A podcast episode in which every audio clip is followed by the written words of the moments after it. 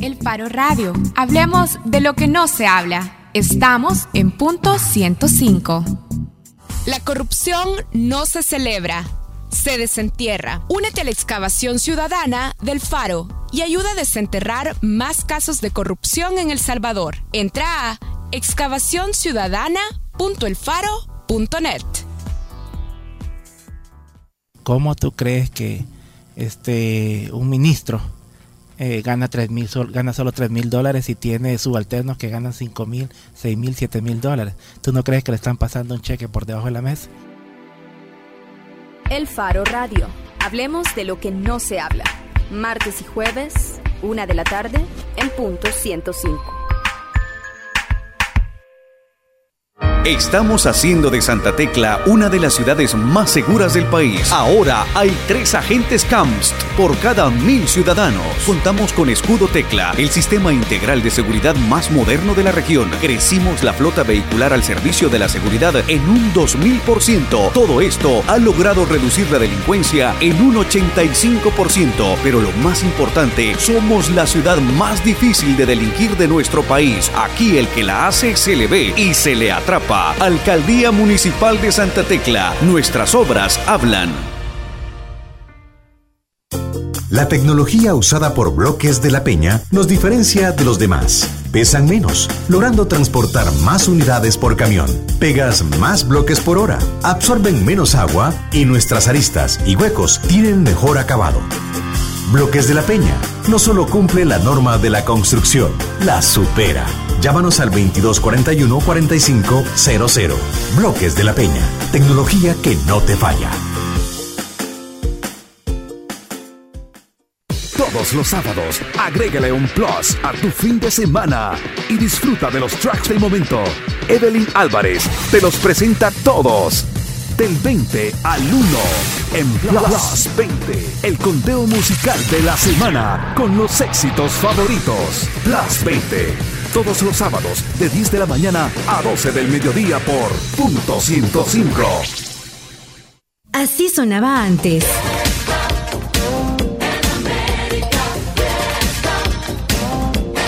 Así suena hoy. Cuando quiera La mezcla perfecta de los éxitos de los 90, 2000 y lo mejor de hoy. Punto 105. Joven adulto. Cinco años. La portada en el Faro Radio. La portada en el Faro Radio es gracias a Bloques de la Peña. Elige el bloque que no solo cumple la norma, la supera. Estamos de regreso en el Faro Radio. Hola, Oscar Luna. No te había saludado desde el principio del programa porque estabas del otro lado. Estaba del otro lado resolviendo asuntos técnicos. Bueno, aquí está Oscar Luna y también por teléfono está Nelson Rauda, que ahora no está con nosotros porque de hecho está siguiendo el juicio que se celebra en Morazán, el juicio que se ha reabierto para buscar esclarecer verdad y justicia en la masacre del Mozote ocurrida en 1981. Hola Nelson, gracias por aceptar nuestra llamada. Nelson. Aló, hola. Hola, hola. Hola, ¿cómo estás? Vaya, Nelson, ya la semana pasada, eh, cuando se reabrió este proceso, nos estabas explicando que esta es una fase donde se están presentando testigos. De nuevo, esta mañana, porque también la semana pasada lo intentó, la defensa pedía que se dilatara el proceso y que se suspendiera esta fase. Pero de nuevo el juez ha dicho y ha advertido a la defensa que no procede y le ha dicho así explícitamente, veo su interés para dilatar este proceso. Eh, contanos un poquito sobre los argumentos que ha estado presentando la defensa y bueno, sabemos que finalmente se instaló la presentación de testigos ya. Sí, eh, eh, de hecho eso, así como vos lo decías, hoy por la mañana, antes de que empezara la declaración de los dos testigos que estaban citados hoy, hoy terminan los testigos que ya dieron su declaración original en la declaración, en, en, en el caso de 1990, en la que se abrió por la denuncia de Pedro Chique Romero. Entonces, antes de que empezara la declaración de testigos, un abogado, Néstor Pineda, eh, presentó un, recurso que se llama excepción dilatoria. Eh, básicamente lo que hizo, según resolvió el juez, es agarró el mismo escrito que había presentado la semana pasada y solamente le cambió el nombre o lo disfrazó, dijo el juez, de eh, excepción dilatoria. Anteriormente había presentado una nulidad, entonces el juez básicamente le dijo, mire, yo lo que resuelvo es que eso ya lo había hecho yo la semana pasada, pues básicamente es una cosa ya sentenciada o juzgada y eh, advierto que su intención principal es suspender la, audiencia y le advierto a usted, abogado, que se abstenga de seguir con esta, con esta conducta en lo consecuente, caso contrario, y, o sea, casi que lo, amenazó de que lo iba a mandar a, a que lo iba a mandar a, a investigación profesional, a la sección de investigación profesional de la Corte Suprema de Justicia, que es la que se encarga de revisar la conducta de los abogados según unas disposiciones del Código Penal. Además, una cosa muy particular fue que este escrito que el licenciado Pineda presentó, el juez le dijo, se lo voy a devolver, es decir, le voy a sacar una copia nada más para que conste en el acta, pero ni siquiera lo voy a procesar, sino que se lo voy a devolver, que es una cosa que eh, estábamos comentando con Roberto Burgos, investigador del paro, que también está aquí en el Mozote, que nunca habíamos visto en una audiencia que un juez le dijera, le voy a regresar a usted su escrito, abogado, y les advirtió, dejen de estar tratando de dilatar el proceso, démosle continuidad y así prosiguió a la, a la, audiencia de testigos de la mañana y ahorita está por eh, empezar la, la segunda testigo citada hoy. Nelson, como para la gente totalmente ignorante como yo en cuestiones judiciales y vos tenés cierta expertise, ¿qué busca? O sea, ya, tuvieron 27 años de demora en que, en, que se llevara a cabo este juicio, por lo menos 27. Eh, ¿Para qué están buscando dilatar más esto? es una gran pregunta, mira, yo creo que lo que pasa es que es parte de una estrategia de los, de los defensores. Eh, hay que recordar que el tiempo está del lado de ellos, en, en el sentido de que las víctimas están cumpliendo años, eh, el tiempo les debilita la memoria, los recuerdos, eh, o algunos directamente mueren, pues ya no pueden dar, dar, declaración, como fue el caso de Rufino Maya o de Pedro Chicas, que son los, digamos, los denunciantes históricos de este caso eh, y, para ellos lo, conveniente es que no que no se acelere pues eh, como el caso está procesando con una mezcla de los códigos de, del 73 del 98 y el 2011 eh, los anteriores códigos ponían una gran cantidad de, procedimientos que se debían tramitar por escrito y eso implica más retraso entonces el juez ha optado por empezar a resolver estos incidentes en la audiencia para tratar de darle continuidad porque faltan esos testigos, los creyentes ya han anunciado que van a presentar más testigos y, y, faltan otras diligencias de la fase de instrucción. La semana pasada también lo decíamos, ya están citados antropólogos forenses argentinos. En la medida de que esto no avance, eh, es beneficioso para los eh, para, para la parte para los imputados, para los generales y los militares imputados, porque pues sí, continúa la impunidad. Nelson, ¿y, qué está previsto que ocurra hoy? Ya mencionabas que eh, está por iniciar su declaración una segunda persona, un segundo testigo. ¿Qué está programado para hoy? ¿Para, para qué es esta jornada de hoy? Es básicamente lo mismo de la semana pasada, son dos testigos más que están declarando, son personas que ya habían declarado en el caso del 90, están eh, ampliando. Estas personas habían declarado en el 91 y están ampliando eh, lo que habían dicho, ratificando, en por ejemplo, hoy en la mañana, eh, quien declaraba, Genaro Sánchez, dijo que algunos puntos de su declaración del 91 habían sido mal digitados o mal copiados por el personal del juzgado, los corrigió, o sea, cosas como que decían que él había regresado un día después de la masacre a, a ver los cadáveres y él decía, no, mire, yo no, yo no, si hubiera regresado el día siguiente, yo no estaría aquí contando, yo regresé siete días después, entonces corrigiendo un par de cosas y luego ampliando su declaración en algunos puntos y eso le permite a, los acusadores, a la fiscalía y a los defensores eh, también hacerle preguntas al testigo. Sí, Nelson, tenés ahí a la mano a Roberto Burgos. Lo tengo aquí, lo estoy viendo. ¿Podés comunicarnos con él, por favor, que queremos hacerle también una Ya acertó Ricardo de hablar con vos.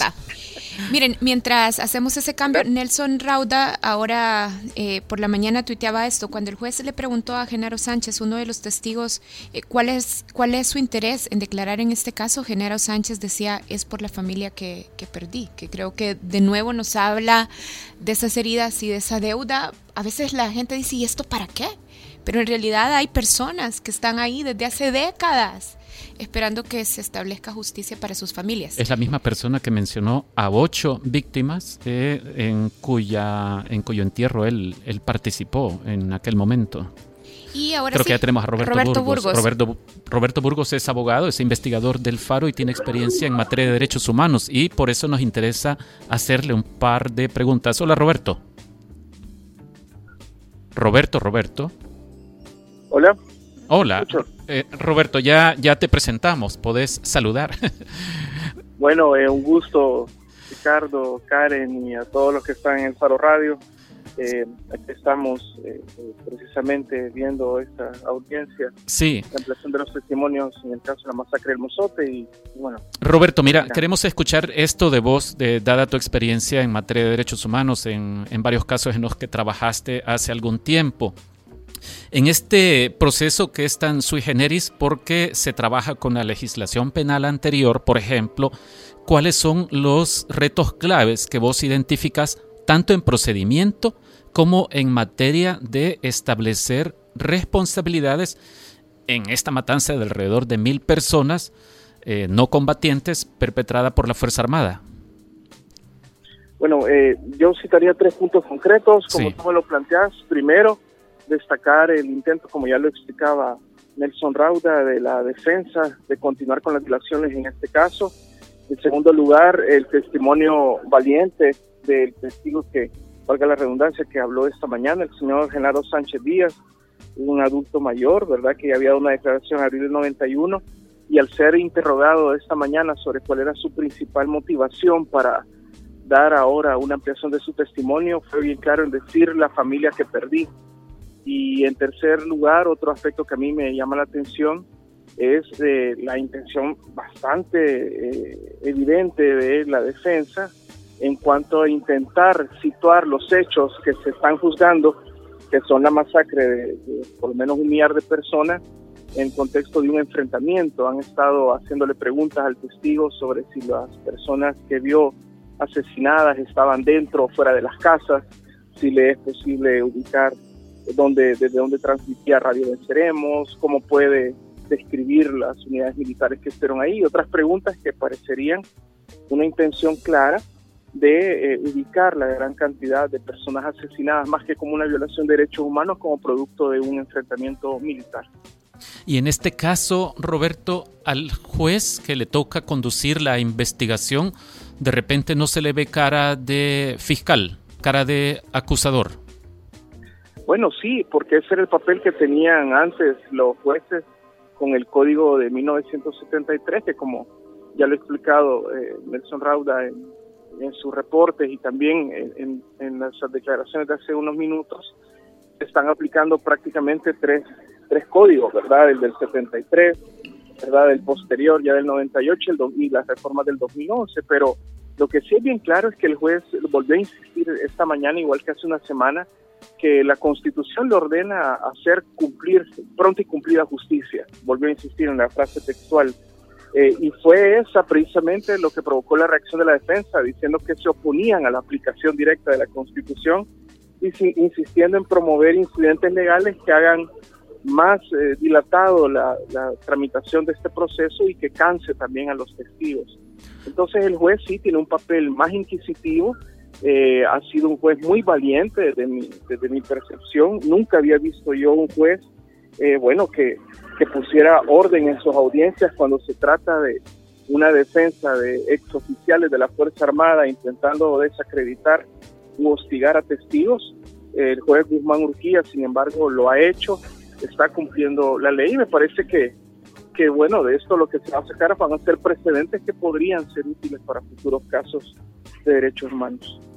Roberto, una última pregunta tengo yo y luego va Karen con la última de ella. De, vamos a ver si podemos hacer un paralelo con el caso de la matanza en la finca San Blas, en, en cuyo caso el juez dijo se ha probado el delito, se ha probado que es alguno de estos señores que está aquí, mató a, a Denis, pero eh, la fiscalía fue incapaz de individualizar responsabilidades. No sabemos quién de todos ellos fue el que disparó. En este caso, ¿cuán cerca ves vos las posibilidades de que el juez o los querellantes o la parte que acusa logre establecer responsabilidades precisas de los 18 imputados en esta matanza?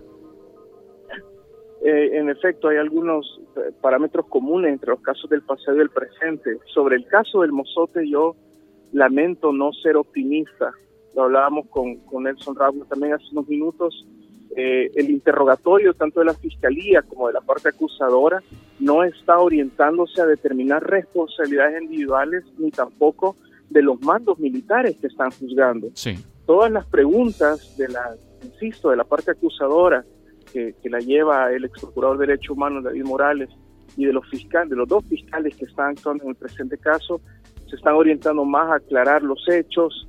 Queremos pensar que es parte de una estrategia más amplia, pero lo que hemos visto hoy, esta mañana, es más un interrogatorio que incluso en algunos momentos han interrumpido a su propio testigo, eh, han tenido algunos vacíos en cuanto al, al, conocimiento de las declaraciones que el mismo testigo está ampliando y no se está haciendo ninguna pregunta sobre lo que conocemos como línea de mando y que en estos casos es útil para poder determinar responsabilidades individuales.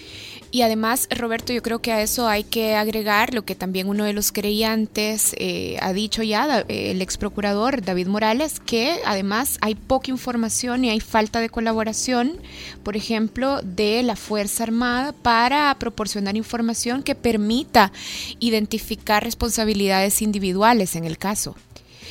Roberto, entonces, ¿Qué viene ahora? ¿Cuáles, ¿Cuáles son las siguientes etapas? Eh, se han estado presentando testigos desde la semana pasada. ¿Qué va a pasar después de que se termine con las declaraciones de los testigos que se presentan ahora?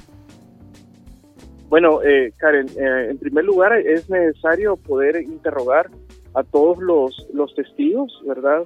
Que puedan estos ampliar las declaraciones que dieron. En algunos casos se han tenido un doble papel como testigos, pero también son víctimas. Uh -huh. Ese fue un caso que también fue objeto de debate esta mañana. Y como se está aplicando la legislación de 1973, bueno, será el mismo juez, ¿verdad?, el que va a tener que hacer una valoración final sobre todas las pruebas que, que recaben, lo que se llama una fase de sustanciación, antes de pronunciar una decisión final.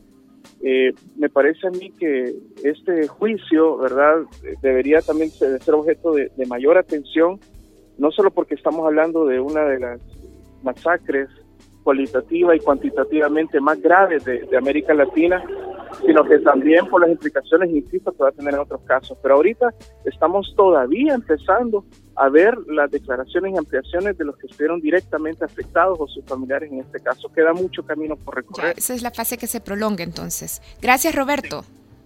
Bueno, encantado. Saludos a todos. En Faro Radio. Bueno, gracias a Roberto Burgos, abogado e investigador del Faro, y a Nelson Rauda Sabla, periodista del Faro, que están en San Francisco Gotera, dándole seguimiento a este juicio que se reabrió o se reinstaló luego de 23 años. Este juicio fue suspendido después de que en 1993 se aprobó la ley de amnistía. Y después de que la ley fue declarada inconstitucional el año pasado, en septiembre, el juez a cargo eh, decidió reabrirlo y producto de esa decisión es que ahora se abre esta nueva etapa en la que como ya nos estaban explicando Nelson y Roberto se están presentando testigos y están ampliando sus declaraciones de aquel juicio que quedó pendiente a principios de los 90. Y bueno, con eso hacemos una pausa. Cuando regresemos vamos a hablar de la excavación ciudadana. Ya volvemos, esto es el Faro Radio.